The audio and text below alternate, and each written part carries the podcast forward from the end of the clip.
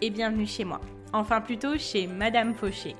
Aujourd'hui, on pose nos valises chez cette grande dame qui prend un peu trop de place dans nos vies. Moi, c'est Laura, votre hôte sur ce podcast. Chaque semaine, on aborde le sujet de l'argent pour le mettre au service de vos ambitions et reprendre le pouvoir sur votre vie. Alors, prêt à sortir de la fauche? Faisons le chemin ensemble, sans pression, pas à pas, comme à la maison. Vous êtes prêts? C'est parti Salut tout le monde Avant de commencer, je voulais vous souhaiter la bienvenue dans le calendrier de l'Avent de Madame Fauché.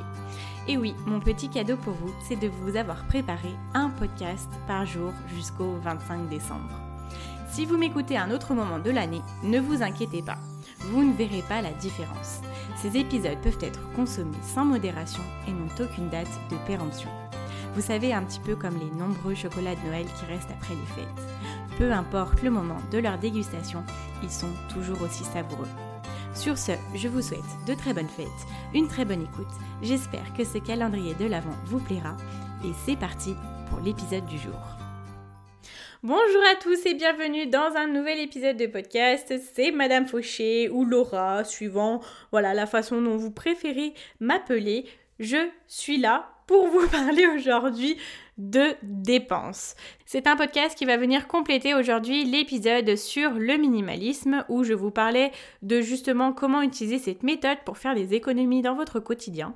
Donc dans celui-ci et au quotidien, quand on se rend compte que l'on veut vraiment commencer à gérer notre argent, on sait qu'il y a euh, des façons de dépenser qui doivent être changées et que l'on doit maintenant dépenser de façon beaucoup plus éclairée. C'est un petit peu dur d'avoir justement le juste milieu entre le fait de ne rien acheter et être en roue libre H24. Et c'est justement euh, ça que j'avais envie de vous partager aujourd'hui.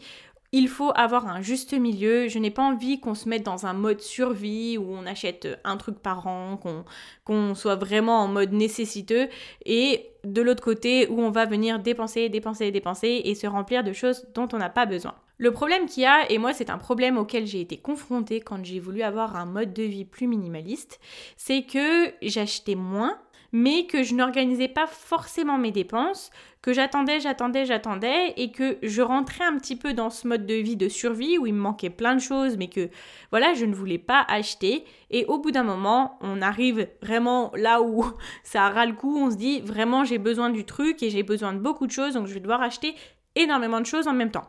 Ce n'est pas l'objectif. Donc aujourd'hui, on va voir comment faire pour s'organiser de façon raisonnable, raisonnée, pour être en accord avec notre porte-monnaie et nous donner à nous-mêmes tout ce dont on a besoin. Et pour cela, je vais vous donner mes petites astuces que j'ai acquis au fur et à mesure des années euh, à cause de beaucoup d'erreurs, comme je vous l'ai dit euh, juste avant. Donc c'est parti. Dans les modes de consommation, il y a deux extrêmes qui s'opposent.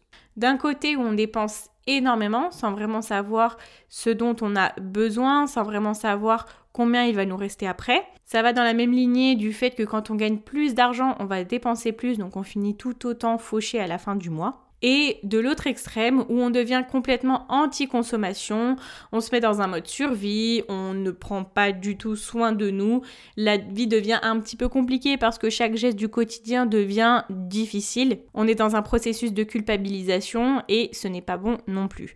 D'autant plus que l'argent est une énergie et que il faut la faire fonctionner, donc il faut que ça rentre et que ça sorte également, mais ça on va le voir un petit peu plus en détail juste après. Moi, je vais vous donner 5 étapes qui me permettent vraiment au quotidien de gérer mes dépenses comme une pro. Et vous allez voir qu'avec ça, on va pouvoir avoir un mode de dépense raisonnable, sans se priver, mais sans tuer notre porte-monnaie. Et restez vraiment jusqu'à la fin parce qu'on va parler de processus d'achat, pour moi quelque chose qui est super super important comme état d'esprit à avoir face aux dépenses. Pour moi, c'est l'une des étapes les plus importantes. Ok, donc on va commencer par la première étape justement qui va être de prioriser nos achats. Alors, je ne vous ai jamais parlé de ces techniques, mais croyez-moi, elle a toute son efficacité. Cette méthode consiste à noter trois priorités d'achat pour le mois. Ça va m'aider à m'organiser des sessions d'achat, donc à faire mes achats à un moment donné pour ne pas avoir à acheter régulièrement. Je vous explique pourquoi j'ai décidé d'instaurer cette méthode dans ma vie. L'objectif est de ne pas être constamment dans la dynamique d'achat. C'est d'attendre avant d'acheter et de faire un choix dans tous mes achats. Donc, je vais les réduire. Je vais avoir un mode d'achat qui est beaucoup plus fractionné, où c'est vraiment des moments que je m'autorise pour pouvoir faire ces achats. Et ça m'aide à avoir un processus d'achat beaucoup plus conscient, beaucoup plus éclairé. Au début, c'est quelque chose que je me suis un petit peu forcée à faire et après, ça m'a aidé à adopter de nouveaux comportements. Donc aujourd'hui, je ne l'utilise plus forcément parce que je le fais automatiquement en fait sans m'en rendre compte, mais au début, ça m'a beaucoup aidé. Donc je vais vous en parler. Ce que je vous invite à faire, c'est à utiliser ce que je vous avais donné comme information du coup dans l'épisode sur le minimalisme. Vous allez dès que vous avez besoin de quelque chose, le noter sur une liste. Vous aurez les détails dans l'épisode. Ensuite, attendre. Vous attendez minimum une semaine pour décider si c'est vraiment quelque chose dont vous avez besoin. Et vous allez vous poser les bonnes questions. Est-ce que c'est en accord avec mes valeurs? Est-ce que c'est en accord avec mes priorités? Comment je me sens à l'idée d'acheter ça? Est-ce que ça rend ma vie plus facile ou au contraire plus compliquée? Ça, ce sont des choses qu'on avait déjà vues. Et quand vous avez les choses que vous voulez vraiment acheter, vous savez que vous en avez vraiment besoin, vous allez me dire comment est-ce que je choisis par quoi commencer. À chaque début de mois, vous allez noter trois priorités d'achat, trois domaines dans lesquels vous priorisez de nouvelles acquisitions. Et à chaque début de semaine, vous allez pouvoir faire la même chose. Il peut y avoir des domaines qui peuvent changer au fur et à mesure du mois, c'est pour ça que c'est important de le faire chaque semaine. Mais vous dites, ah bah, je sais que j'ai ça, ça, ça, ça, ça à acheter. Le lundi matin, vous vous posez, vous dites, bon bah, cette semaine, je priorise les achats sur ça, ça, ça. Vous les notez, priorité numéro 1, priorité numéro 2, priorité numéro 3. Et ce qui va se passer, c'est que ce qui n'est pas dans vos priorités ne va pas être acheté à ce moment-là. Si vous avez un domaine qui sort de vos priorités du moment, vous n'allez rien acheter là-dedans. Moi, ça m'aide beaucoup parce que quand je pense à ce dont j'ai besoin, j'ai besoin de beaucoup de choses, j'aimerais me fournir dans énormément de domaines. J'ai recommencé à monter à cheval, j'ai envie d'acheter plein de matériel d'équitation. Je fais du sport depuis à peu près 9 mois, j'aimerais bien avoir des tonnes de tenues, d'autres baskets. J'ai aussi envie de m'acheter de nouveaux habits. En plus, là, on arrive, c'est l'hiver. J'ai envie de m'acheter d'autres livres. J'ai depuis peu une Nintendo Switch, j'ai envie de m'acheter plein de jeux. Vous voyez, quand on note tout ce dont on a besoin, à un moment donné, il faut choisir. Là, mes priorités du mois, c'était avoir des vêtements chauds parce que maintenant, je sors tous les matins promener mon chien et je peux vous dire que ça pète dehors. Je n'ai pas ce qu'il me faut pour ça. Et c'est la même chose pour l'équitation. Ça fait 4 ans que j'avais arrêté de monter à cheval, donc là, mes vestes, j'en ai plus du tout. Donc l'objectif du mois, c'est de m'habiller en vêtements chauds. Du coup, là, j'ai déjà deux domaines qui sont complétés, donc le sport et l'équitation. Et ma troisième priorité ce mois-ci, c'est les cadeaux de Noël. Donc en dehors de ça, j'élimine les autres dépenses. Bien sûr, on n'est pas à l'abri d'une absolue nécessité, mais si ça n'est pas dans mes priorités actuelles, de la semaine ou de mon mois, c'est bien que ce n'est pas encore une nécessité. Le jour où je vois la nécessité, ça rentre dans mes priorités. Et dans ce sens-là, tout ce qui est sur votre liste et qui n'est pas dans vos priorités est repoussé au mois d'après. Et je vais vous parler de quelque chose légèrement technique, mais vraiment très légèrement, c'est juste le nom pour moi qui est un peu compliqué, donc ne prenez pas peur. Je vais vous parler de la matrice d'Eisenhower. C'est quelque chose qu'on peut voir en école de commerce. c'est ce que j'ai vu moi en école de commerce. J'imagine qu'on voit dans d'autres établissements.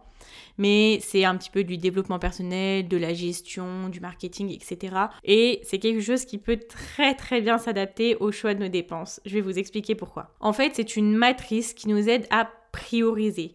Ça nous aide à prioriser les tâches que l'on fait chaque jour. Donc ce sont deux flèches qui se croisent et ça crée comme un cadre où vous avez quatre cases et dans ces quatre cases, vous avez des degrés de priorité différents. Donc de gauche à droite, on a pas important et plus ça va à droite, important. Et d'en haut en, en bas, on a pas urgent et plus on va vers le bas, plus on a urgent.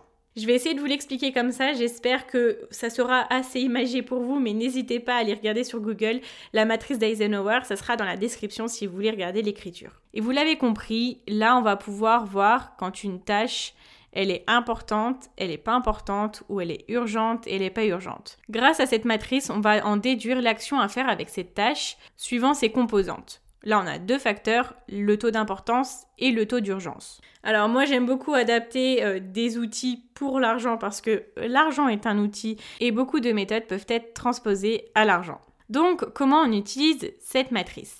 C'est très simple finalement. On a quatre cases et donc quatre actions en fonction de notre dépense. Alors, première chose, si notre dépense est importante et si elle est urgente dans votre vie, elle est à traiter en priorité numéro 1. Ensuite, si c'est une tâche importante mais pas urgente, elle est à planifier. Donc ça, c'est peut-être quelque chose qui viendra dans les semaines qui viennent ou dans les mois qui viennent. Ensuite, bon, il y a une seule chose sur laquelle ça ne marche pas pour l'argent, c'est quand la dépense n'est pas importante mais qu'elle est urgente. Si ça n'est pas important, on ne le fait pas du tout dans tous les cas. Donc je passe directement à la quatrième chose qui est quand la dépense n'est pas importante et qu'elle n'est pas urgente. C'est-à-dire que vous avez noté quelque chose où vous dites Ah bah ça, il faudrait que je l'achète. Ça serait peut-être bien, mais qu'en fait finalement vous n'en avez pas forcément grand intérêt et d'un autre sens qui n'est absolument pas urgente non plus puisque vous n'avez pas de besoin impératif où vous n'avez pas de promotion à date limitée, ça c'est une dépense du coup qui va être totalement éliminée. Donc on voit bien qu'en première chose, on a le plus important, le plus urgent à prioriser, le plus important mais le moins urgent à planifier, et le moins important et le moins urgent à éliminer. C'est aussi simple que ça. ok, on reprend nos esprits, on arrive sur la deuxième étape qui est de faire confiance en la loi de l'attraction. Du moment que l'on fait notre petite liste, donc ça peut être notre wish list, notre to buy list, on peut l'appeler un petit peu comme on veut, dès qu'elle est faite et au fur et à mesure qu'elle se remplit et qu'elle se désemplit, en fait au fur et à mesure qu'on l'alimente, la loi de l'attraction va faire son petit effet et vous allez commencer à voir les informations en rapport avec ce dont vous avez besoin au plus urgent et tout va commencer à se mettre en place. La loi de l'attraction, le principe, c'est de demander, de formuler pour que le monde autour de vous, la vie ou Dieu, ça dépend comment on veut l'appeler, puisse mettre les bonnes choses sur notre chemin. Et là, en mettant sur notre liste nos souhaits, nos besoins, on va enclencher la merveilleuse roue de la loi de l'attraction. Donc on enclenche ce côté un petit peu spirituel de la loi de l'attraction. Sinon, dans la vie du 21e siècle, en 2020, 2021, ou peu importe au moment où vous m'écoutez, mais je pense que ça sera toujours la même chose, il y a la magie du retargeting, qui pour moi est la loi de l'attraction moderne. Le retargeting, c'est quoi? C'est euh, toutes les entreprises, en fait, c'est une méthode qu'elles utilisent au marketing pour vous proposer, surtout sur Internet, des produits dont vous avez besoin et pour lesquels vous avez fait des recherches. Par exemple, est-ce que ça vous est déjà arrivé de chercher des bots sur Zalando et que après vous étiez sur Facebook et vous alliez voir apparaître la publicité de Zalando et des mêmes bots que vous aviez vus Ça, c'est le retargeting. En fait, on utilise des données que vous avez euh, transmises de par vos recherches pour vous faire de la pub ciblée et très personnalisé. Donc au moment de faire votre liste, vous allez commencer à regarder les alternatives. Petit clin d'œil à une méthode que je vous ai donnée du coup dans l'épisode 16, quand vous avez comparé les prix et que vous les avez notés sur votre liste, ça, vous avez envoyé un message aux entreprises, au département marketing qui vont vous retargeter. J'ai inventé un mot, je ne sais pas. Mais vous allez commencer à avoir des offres, des promotions, la publicité de cet article-là. Et après le retargeting, on a aussi le phénomène de l'attention sélective. Quand on commence à s'intéresser à un sujet, notre inconscient va ouvrir les vannes dans ce domaine-là justement et vous permettre d'accueillir les informations dont vous avez besoin à ce moment-là. Ce qui se passe, c'est qu'avec le nombre d'informations que l'on reçoit par jour et qui est de plus en plus important au fur et à mesure que les générations évoluent, notre inconscient est obligé de filtrer tout ce qu'il reçoit. Et à ce moment-là, on va donner l'information à notre inconscient que l'on veut accueillir ce type d'information. Et pour pimper cette loi d'attraction ou ce retargeting ou cette attention sélective, je vais vous donner deux petites phrases que vous pouvez vous dire à vous-même. Vous pouvez vous le dire à voix haute, à voix basse ou vous l'écrire. Ça peut être une petite prière à vous-même ou à d'autres horizons. Première phrase, je trouve cet article pour tant d'euros à telle période et cela m'aidera à améliorer mon quotidien. Deuxième phrase, je trouve des alternatives moins chères et très facilement à ce produit pour la semaine prochaine. Là, c'est un exemple, mais vous pouvez remplacer ce produit par le nom du produit et vous remplacer la semaine prochaine par une date butoir. L'important est ce qu'il y ait le plus de détails possible. Et en soi, vous ne perdez rien à dire deux petites phrases à voix haute ou à vous-même à voix basse. Et ne sait-on jamais ce qui peut arriver? On n'est jamais à l'abri que ça se passe bien. Ok, on arrive à la troisième étape qui est euh, une étape charnière et je vous bassine avec cette étape, cette méthode-là depuis le tout début de mes podcasts, c'est la répartition de votre budget. On utilise une répartition par pourcentage. Je vous invite à aller voir la méthode complète dans l'épisode 3 qui s'appelle Ma méthode ultime pour gérer votre budget. Et pour aller plus dans les détails, je vais vous parler d'une répartition idéale des dépenses journalières. Je vais vous donner des pourcentages que bien évidemment vous pouvez adapter. Moi, c'est juste des indications pour un salaire moyen minimum. Bien évidemment, ça ne sera pas forcément adapté aux tout petits revenus. Et chacun fait comme il veut, mais voici ce que j'utilise au quotidien. Vous le savez, j'utilise une technique où je garde 60% de mes revenus pour mes dépenses journalières. Les 40 autres pourcents vont pour mes loisirs et pour mon épargne. Dans ces dépenses journalières-là, on va prendre en compte 30% de nos revenus pour le logement, 5 à 10% de nos revenus pour les utilitaires, qui sont par exemple le chauffage, l'électricité, l'eau, etc. 5 à 10% de nos revenus pour les transports, 10% environ des revenus pour l'alimentation, donc ça c'est pareil, ça varie en fonction du nombre de personnes que vous êtes euh, dans le foyer, euh, comment vous consommez, et 5 à 10% pour les assurances. Là, on est sur un budget certes serré parce qu'on prend quand même 30% de nos revenus pour les mettre de côté. Je suis bien d'accord, mais essayez-le et vous verrez que c'est quand même possible. Ensuite, pour les dépenses plaisir, je vous invite à utiliser 10% de vos revenus totaux. Si vous voulez aller voir ça écrit, vous pouvez aller regarder dans mon Instagram. Vous avez un post que je vous avais préparé sur les dépenses journalières, d'ailleurs qui vous avait beaucoup plu, qui avait fait beaucoup réagir, donc vous pourrez aller voir ça directement. Ok, donc quatrième étape, maintenant on va voir où prendre l'argent. Maintenant que vous savez comment répartir vos dépenses et que vous allez les prioriser, vous allez pouvoir voir s'il y a besoin de les adapter sur ce que vous avez prévu donc sur les pourcentages par rapport à vos revenus, ou alors voir comment faire en sorte que ça rentre dans votre budget. Si elles ne rentrent pas dans votre budget du mois, soit il faut les réduire, soit il faut essayer de gagner plus. Si elles rentrent très bien, c'est parfait. Donc pour voir où prendre l'argent, regardez la nature de la dépense. Est-ce que c'est une dépense journalière ou est-ce que c'est un plaisir?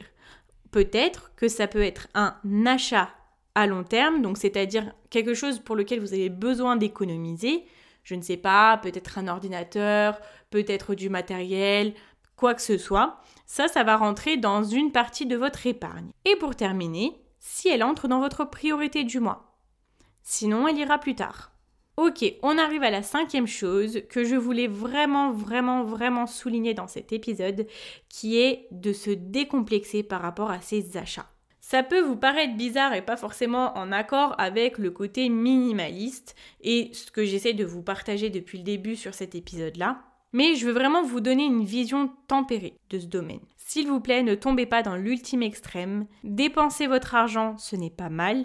Utiliser l'argent au quotidien, c'est quelque chose de normal.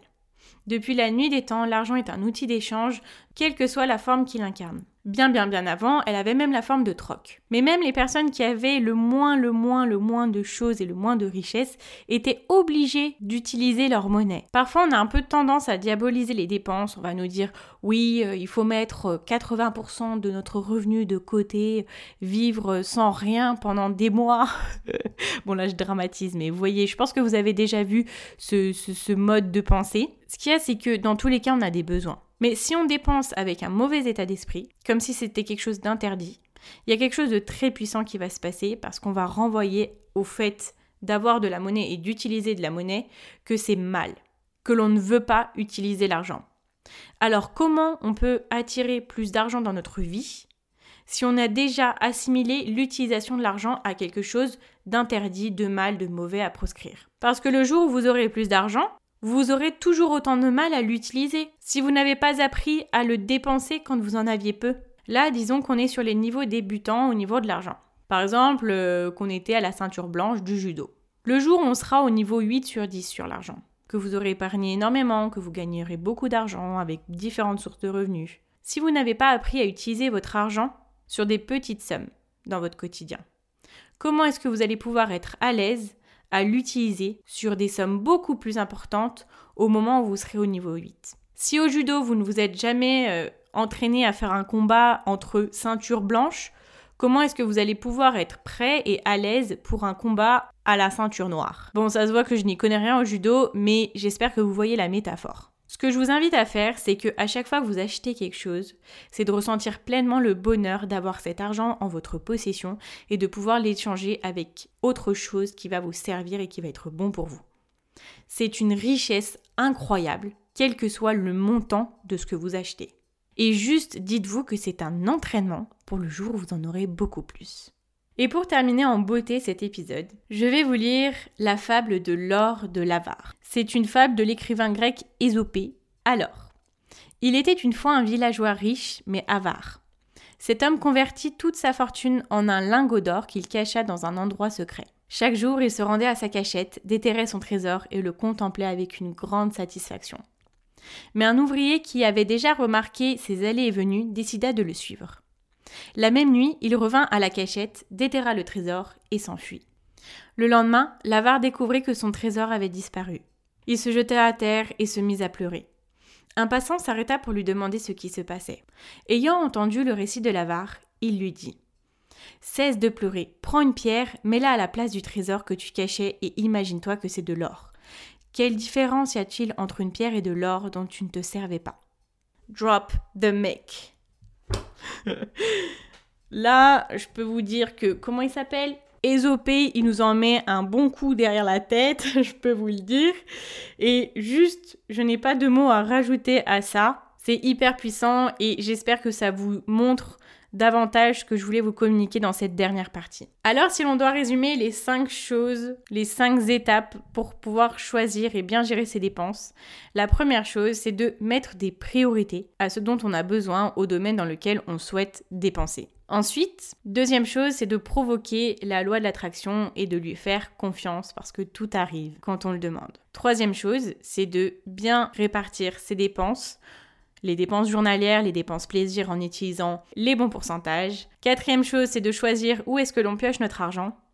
Et cinquième chose, c'est de se décomplexer par rapport au processus d'achat. Et j'espère que cette petite fable des familles vous restera en tête. Ok, bah écoutez, c'est tout pour moi pour cet épisode. J'espère qu'il vous a plu, qu'il a su compléter d'une bonne façon l'épisode que je vous avais fait sur le minimalisme. J'espère de tout cœur que ce calendrier de l'Avent vous plaît, que vous passez des bons moments avec moi. Moi, je suis très heureuse de le faire et je ne regrette absolument pas. Je vous remercie d'avoir été avec moi aujourd'hui. Vous pouvez me rejoindre sur Instagram, Madame Fauché, comme le nom du podcast.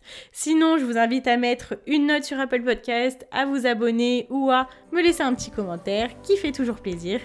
Merci à vous, je vous dis à demain pour un nouvel épisode et surtout en attendant, n'oubliez pas que vos ambitions n'attendent pas. Ciao ciao